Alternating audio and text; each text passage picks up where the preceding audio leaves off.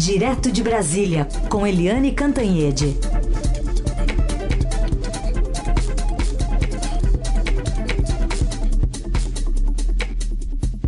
Bom dia, Eliane Cantanhede.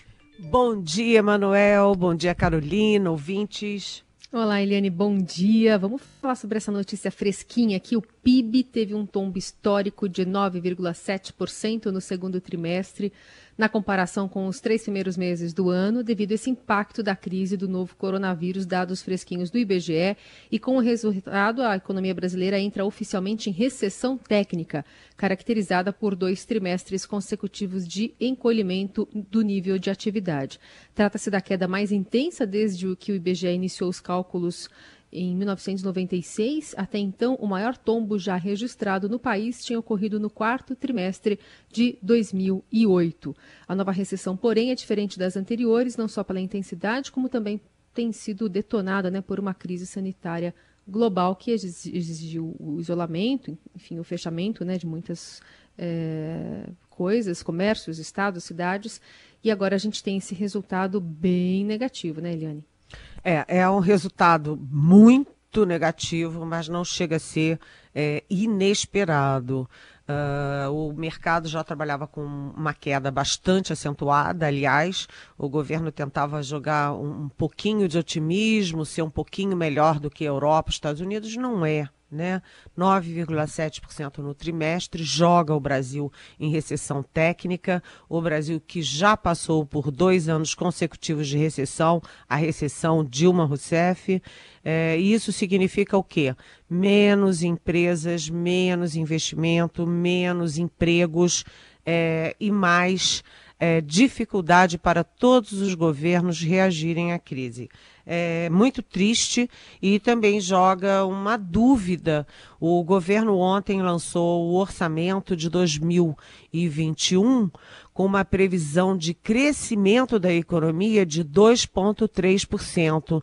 Realmente ninguém entendeu de onde saíram esses 2,3%, porque se você tem uma recessão, uma queda hoje de 9,7% no trimestre passado, é, de onde você vai recuperar energia para crescer tanto em 2021? Lembrando que no primeiro ano do governo Bolsonaro, com as coisas todas é, jogando a favor, com vento a favor, né? Governo eleito por voto direto, presidente novinho em folha, a reforma da Previdência aprovada, é, o discurso é, do, do, do Paulo Guedes encantando os mercados. Com tudo isso, o Brasil cresceu 1,1 em 2019, menos do que nos dois anos anteriores, os dois anos do governo Temer, que era um governo que não teve voto, que era resultado do impeachment e que tinha as condições adversárias. É, se o governo é, não conseguiu gerar crescimento em 2019, se a gente tem uma queda acentuada e uma recessão é, técnica já agora em 2020, de onde tirar 2,3% de crescimento em 2021. Ninguém sabe, ninguém entendeu. Mas o fato é que o orçamento foi entregue ontem ao Congresso, a previsão de orçamento, porque, evidentemente, o Congresso tem uma comissão mista de deputados e senadores que analisa o orçamento, é, tudo pode ser modificado, mas depois do alerta do nosso Estadão, depois do alerta da imprensa é, em geral, o governo pelo menos desistiu de dar um orçamento maior para a defesa do que para a educação e saúde. O orçamento de educação é, ficou sendo maior, depois saúde e depois veio a defesa. Só deu uma escorregada no caso de investimentos, porque investimentos caíram para a educação, para a saúde, é, para enfim, para todo o governo, menos para a saúde. A saúde cresceu, como também o Ministério da Cidadania, que é aquele ministério que cuida das bolsas, né?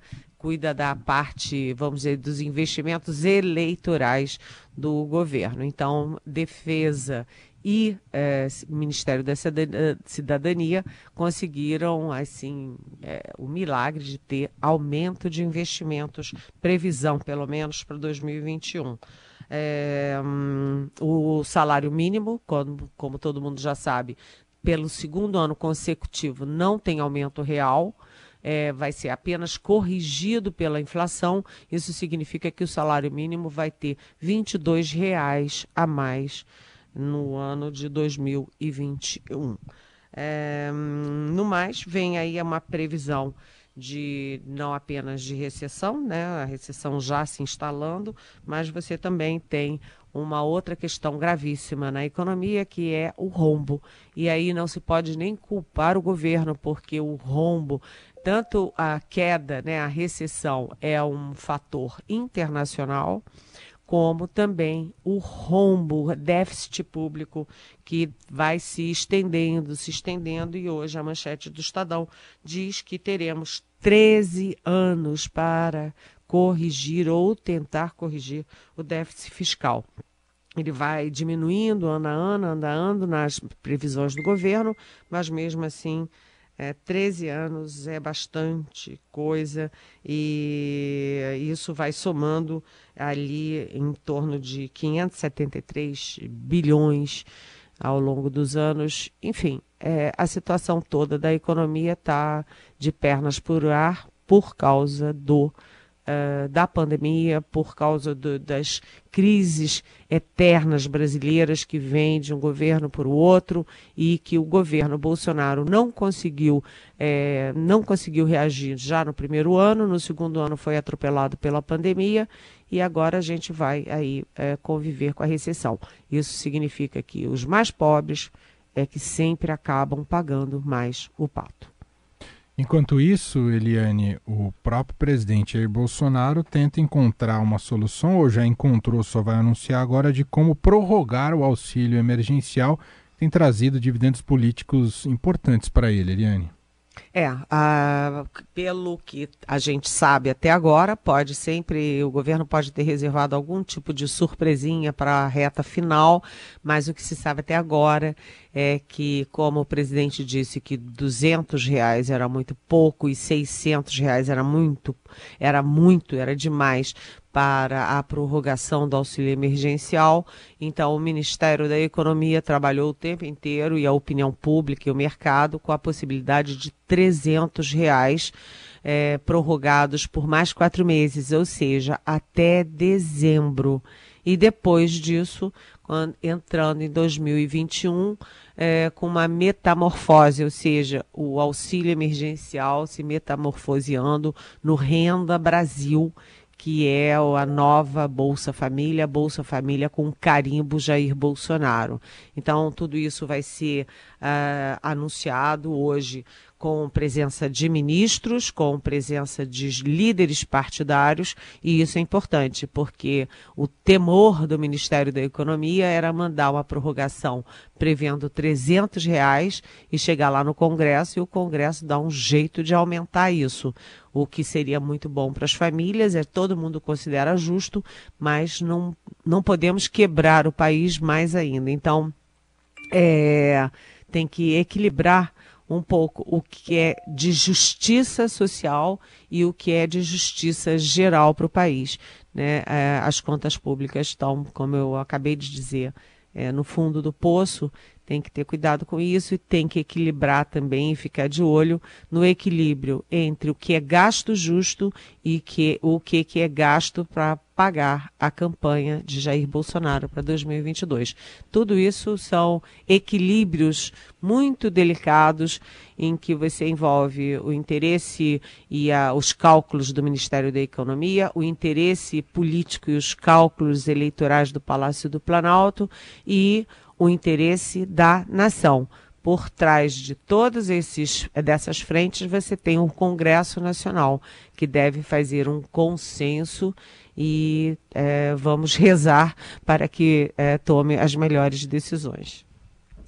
Aliás, tem a pergunta da Laura que vai nesse sentido. Ela quer saber o quanto os deputados e senadores podem avançar numa distribuição mais justa dos recursos do orçamento que tenha uma queda de previsão para educação, saúde e meio ambiente e aumento na defesa. E ela coloca aqui mais uma vez os militares sendo privilegiados. Eles podem, né, os congressistas, mudar tudo que Paulo Guedes enviou ao Congresso? Como é esse processo? Pergunta a Laura. Oi, Laura. É, só que não foi bem assim, né? Os militares não foram privilegiados dessa vez no orçamento. Né? Como eu disse, o governo recuou e desistiu de dar um aumento maior para o orçamento da, da defesa do que para a saúde e educação. Até porque nós não temos guerras que exijam armas e tanques e, né, é, caminhões, etc. E nada disso. A gente, a nossa grande guerra é uma guerra pela saúde, pela educação, pela igualdade social. Então o governo recuou por pressão da mídia, por pressão da opinião pública. O governo só aumentou a defesa em relação aos demais no caso de investimentos, que é um é, uma área específica do orçamento. Mas você pergunta se o Congresso pode mexer. O Congresso pode. Tem a comissão mista, deputados e senadores, que analisa o orçamento. É muito difícil é, mexer muito. Né? Você pode fazer ajustes daqui e dali. Mexer muito não está no, no, no, horizonte, não foi assim em governo nenhum. Chegar lá no Congresso, o Congresso vai fazer o orçamento inteiro é, é muito improvável, porque essas coisas são um tabuleiro em que se você mexe numa peça, você tem que mexer em todas as outras. É, grandes mudanças não, mas algum tipo de ajuste acaba sempre podendo ocorrer sim. Muito bem, está aí respondida a nossa ouvinte, sempre pode participar aqui com perguntas para Eliane Cantanhede, mandando aqui no nosso WhatsApp, no WhatsApp ou também na, nas redes sociais aqui da Rádio Dourado ou no e-mail também da Rádio Dourado. E agora, Eliane, a gente trata da, dos desafios aí que tem pela frente presidente da Câmara, Rodrigo Maia, e claro, né, ali seus companheiros de mesa diretora. E tem, em primeiro lugar, essa questão da Flor de Lis, que está ficando um pouco constrangedor, não é, Eliane? É, o Emanuel, meu título da minha coluna hoje no Estadão é exatamente é, que país é esse? Porque eu trato de duas questões que estão mobilizando o país, estão mobilizando a opinião pública e também a Câmara dos Deputados. Um é a Flor de Lis e o outro é a portaria é, do aborto que foi feita pelo Ministério da Saúde que está dando o que falar. Hoje, o presidente da Câmara, o Rodrigo Maia, reúne a mesa diretora da Câmara e está muito pressionado, principalmente pela bancada feminina, que tem 77 mulheres, é, para, para tomar alguma atitude nesse caso. O Conselho de Ética da Câmara, que julga, analisa casos envolvendo deputados, ele está, enfim, não está funcionando, está fora de, de, de, de, funcionamento por causa da pandemia. Mas há uma pressão intensa, e olha, eu falei da bancada feminina, mas não só dela, há muita pressão também da bancada masculina do Congresso para que o Conselho se reúna e julgue o caso da deputada Flor de Lis, porque é um absurdo, um escândalo a deputada com todas essas provas, essas evidências de crime de que ela matou o próprio marido. É, os filhos foram presos, tem um monte de gente presa e ela só não está presa porque tem a imunidade parlamentar. Imunidade parlamentar é para ideias, opiniões, manifestações não é para crime comum, muito menos crime incomum como assassinato. E a outra questão que vai, é, o, o, Rodrigo Maia pode até nem levar à mesa diretora, mas que ele está sendo muito pressionado é para agilizar um não a esse projeto do aborto que foi feito pelo é, uma portaria feita pelo Ministério da Saúde que transforma a vítima de estupro em ré e os é, nossos médicos é, que, que são é, chamados a fazer o aborto legal, é, é, a portaria transforma esses médicos em policiais, que têm que interrogar a vítima, que têm que fazer a a ecografia e oferecer para a vítima uma ecografia do feto, sabe? O feto é gerado por um estupro, por um criminoso covarde. Então, essas duas questões estão mobilizando muito a Câmara, não é só a economia e a pandemia. Duas questões que têm forte é, apelo na opinião pública, porque são questões de princípios e nada justifique que se ponha princípio dentro da gaveta, nem mesmo uma pandemia. Muito bem.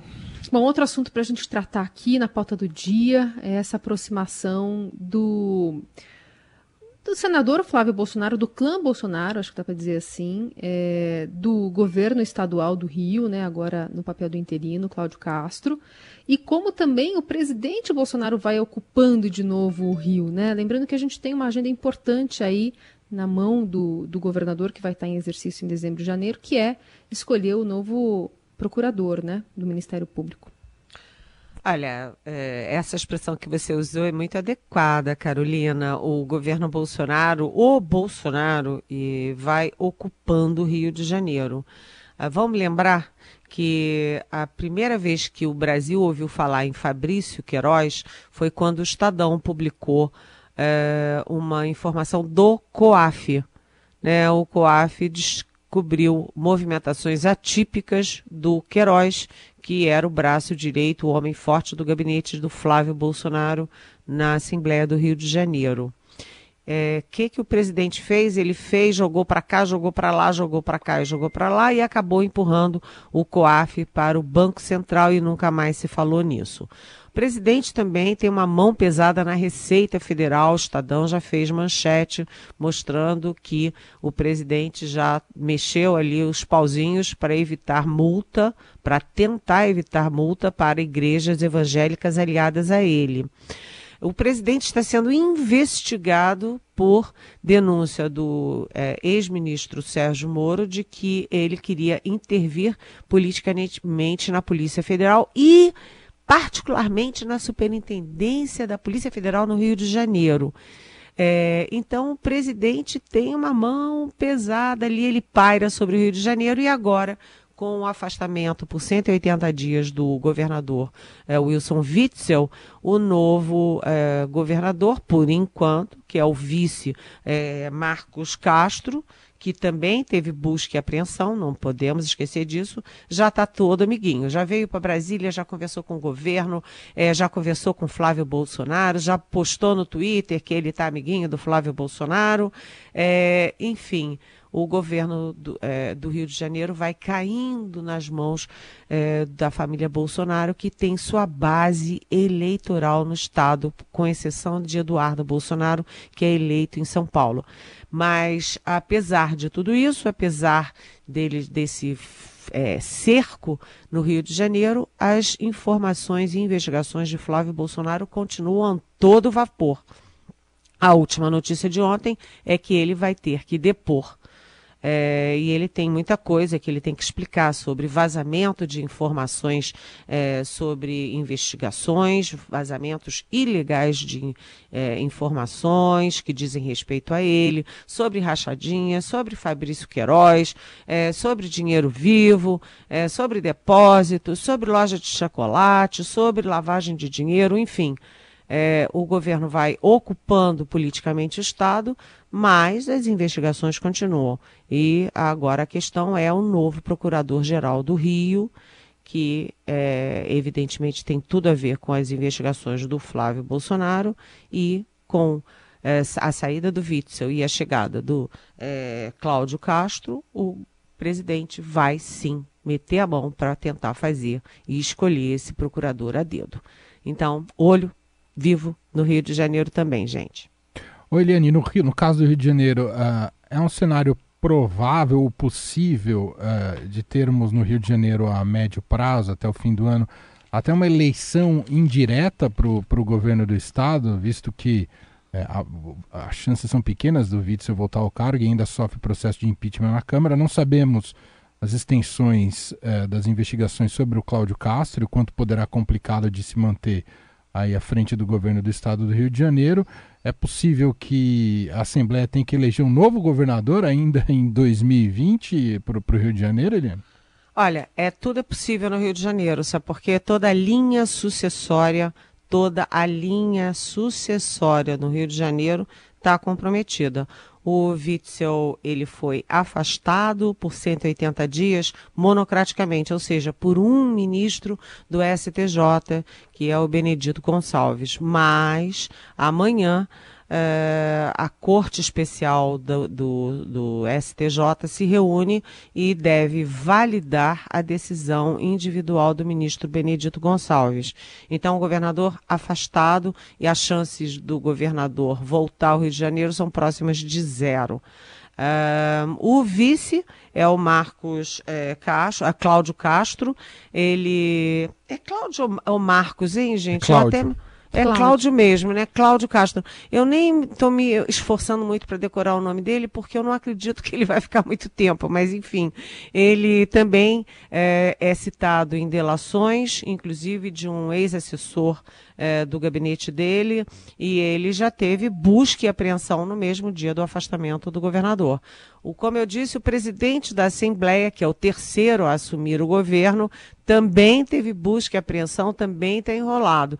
Isso pode cair no colo do presidente do Tribunal de Justiça do Rio de Janeiro, que eu não sei nem o nome dele, é, e aí se faz uma eleição. É possível sim. Agora imagina fazer eleição no Rio de Janeiro com a pandemia comendo solta, com as praias lotadas, com é, uma, um déficit público monstruoso e o governo é, simplesmente prorrogando, renegociando, não é bem renegociar, renovando sua, o seu contrato aí de ajuda federal até 2023.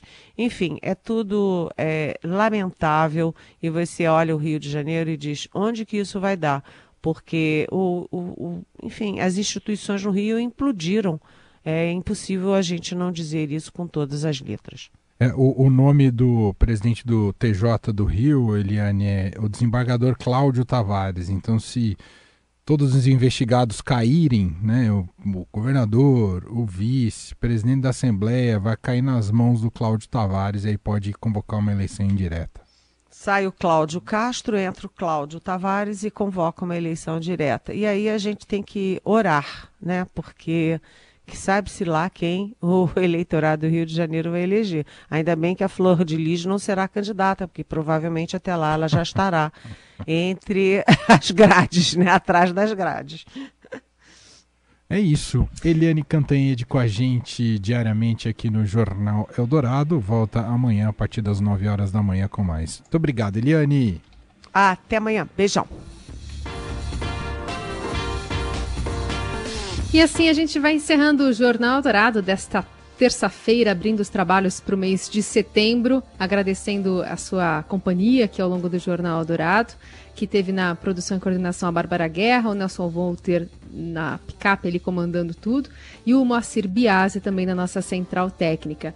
Emanuel Bonfim, que chegou para a gente aqui reforçando o nosso time, eu dou só um até logo, porque já já a gente se encontra também no Eldorado Expresso aqui na programação da Rádio Dourado. É isso, é, é, Carol. A gente se fala daqui a pouco, a partir da uma da tarde no Eldorado Expresso.